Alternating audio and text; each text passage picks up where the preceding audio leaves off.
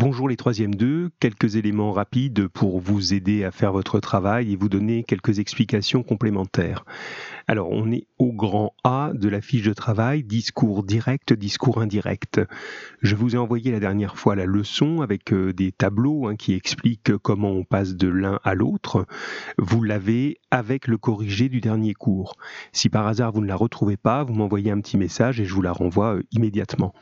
Alors, les exercices euh, à faire sont très classiques. Le numéro 1 vous demande de passer du discours direct au discours indirect. C'est un exercice classique de réécriture au brevet. Et le deuxième vous demande de faire l'inverse, de passer du discours indirect au discours direct. Je commence par le premier. Vous avez toutes les phrases données entre guillemets avec des vraies paroles prononcées par un personnage en direct. Exemple, je devais aller au théâtre, mais j'ai attrapé froid. Ça, c'est ce que dit la personne. Et vous avez toujours dans cette réplique une petite expression qui indique qui parle. Ici, c'est précisa Ismaël. Ça, c'est votre point de départ. Sur la première phrase, je vous l'ai mis pour que vous ayez euh, pas de difficulté à le trouver. Vous recherchez ça, c'est-à-dire qui est-ce qui est en train de parler, comment il est désigné, et vous allez commencer par ça, ce qui nous donne ici Ismaël précisa et vous n'avez plus qu'à reformuler ces paroles. Donc ça va vous donner Ismaël précisa que, et vous changez je devais aller au théâtre mais j'ai attrapé froid. Je vous laisse faire, je ne vais pas vous donner la solution tout de suite. Pour les autres phrases, je ne vous ai pas donné le début, mais vous le trouverez assez facilement. Allez, puisque vous êtes en train d'écouter l'explication, je vous donne en bonus le deuxième. Il y a bien longtemps que nous n'avons pas vu de renard ici, expliqua le garde forestier. La personne qui parle, c'est le garde forestier. Donc vous partez de là. Le garde forestier expliqua. Voilà, je pense que là vous êtes démarré. La chose à quoi il faut vraiment faire attention, c'est euh, les changements de temps. Comme vous avez des verbes de parole, précisa, expliqua, qui sont un temps du passé, alors vous devez mettre au passé les verbes qui sont dans ce que vous transformez. Hein, c'est ce que vous trouvez dans le tableau que je vous ai donné, faites-y bien attention. Je passe au deuxième exercice qui est le contraire. Cette fois-ci, vous n'avez plus de guillemets dans ce que je donne, vous avez euh, directement les paroles qui sont euh, résumées. Exemple avec la première phrase. Ismène expliqua à Antigone qu'elle avait passé une mauvaise nuit et qu'elle s'inquiétait beaucoup. Alors vous allez ouvrir les guillemets, ça, ça compte, c'est important parce que vous montrez que vous êtes dans des paroles directes. Et là, on fait parler le personnage. Qui est-ce qui parle là-dedans? C'est Ismène. Quand elle parle, elle dit je. Donc ça va nous donner j'ai passé nanana. Et à la fin, vous allez mettre votre verbe de parole, virgule, expliqua Ismène. Voilà. Ce verbe de parole, vous pouvez très bien le mettre à un autre moment. Vous pouvez le mettre en plein milieu. J'ai, nanana, virgule, explica ismen, hmm, et vous continuez. Bon, peu importe, le plus simple, c'est de le mettre à la fin. Même chose, hein, on regarde euh, si c'est tout bon avec la deuxième et après je vous laisse tranquille sur cet exercice. Albertine demanda si elle pouvait faire quelque chose pour être utile. Donc, qui est-ce qui parle? C'est Albertine, donc ça ce sera notre verbe de parole qu'on va garder pour la fin. On ouvre les guillemets, on la fait parler, elle pose une question là, donc ça va être quelque chose du type est-ce que, nanana, virgule, demanda Albertine. Voilà, vous y êtes maintenant, hein, vous n'avez plus qu'à faire les autres. C'est très très euh, basique hein, comme exercice, très classique, hein, mais euh, il faut vraiment que ce soit au clair dans, dans, ce que vous savez faire en fin de troisième. Allez, je passe au grand B, la suite de l'étude d'Antigone. Alors, on va se concentrer cette fois-ci sur le dialogue entre Antigone et Ismène, c'est-à-dire on a vu la dernière fois avec la nourrice. Maintenant, on va voir avec la sœur. Donc, c'est de la page 23, depuis Tu sais, j'ai bien pensé Antigone, jusqu'à la page 27, comme tu as tout bien pensé. Si vous voulez, avec ou sans le livre, vous pouvez regarder ça sur YouTube. Ça vous prend 4 minutes. J'ai mis l'adresse et vous commencez à 18 minutes 20. Voilà. Quelle question je vous pose là-dessus? Première question, toute simple, quel est le but d'Ismène dans ce dialogue? Elle parle avec sa sœur, elle cherche à obtenir quelque chose, à la convaincre de quelque chose. Donc expliquez-moi ça. Voilà, qu'est-ce qu'elle essaye d'obtenir?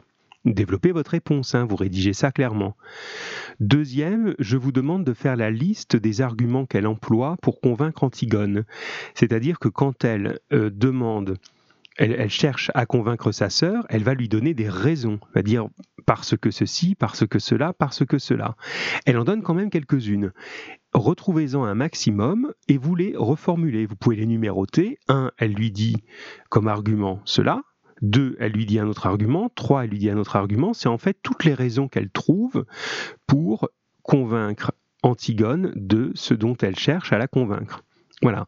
Donc là, il faut suivre le texte tout simplement hein, et vous résumer. Des fois, l'argument, il prend euh, plusieurs répliques, mais vous, pouvez le résumer en une seule phrase que vous formez vous-même pour dire voilà ce qu'elle lui donne comme explication.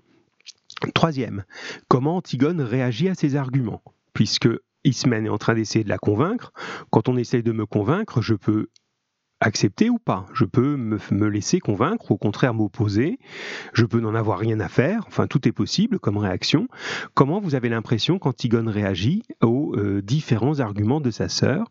Vous allez expliquer cette réaction et vous allez citer au moins un exemple. Hein, on est toujours dans la stratégie du brevet où vous devez à la fois, dans votre réponse, donner une explication personnelle et une justification sous forme d'une citation du texte. Voilà, ça c'est classique maintenant pour vous, hein, vous devriez être à l'aise là-dedans. Quatrième question, est-ce qu'Ismène parvient à son but? Ismène parvient-elle à son but? Hein, On suit notre idée, puisqu'on a vu qu'elle essaye de convaincre sa sœur de quelque chose, qu'elle déploie des arguments pour le faire. Eh bien, ça marche ou ça marche pas, si je le dis plus simplement. Elle y arrive ou elle n'y arrive pas à la convaincre Donc votre réponse, comme vous le savez en français, c'est jamais oui tout court ou non tout court. Vous allez me dire, bah oui, elle arrive à la convaincre parce que, et je peux le prouver de telle manière, ou non, elle n'arrive pas à la convaincre parce que, ou parfois, en français, c'est souvent euh, utile des réponses qui sont un petit peu à mi-chemin.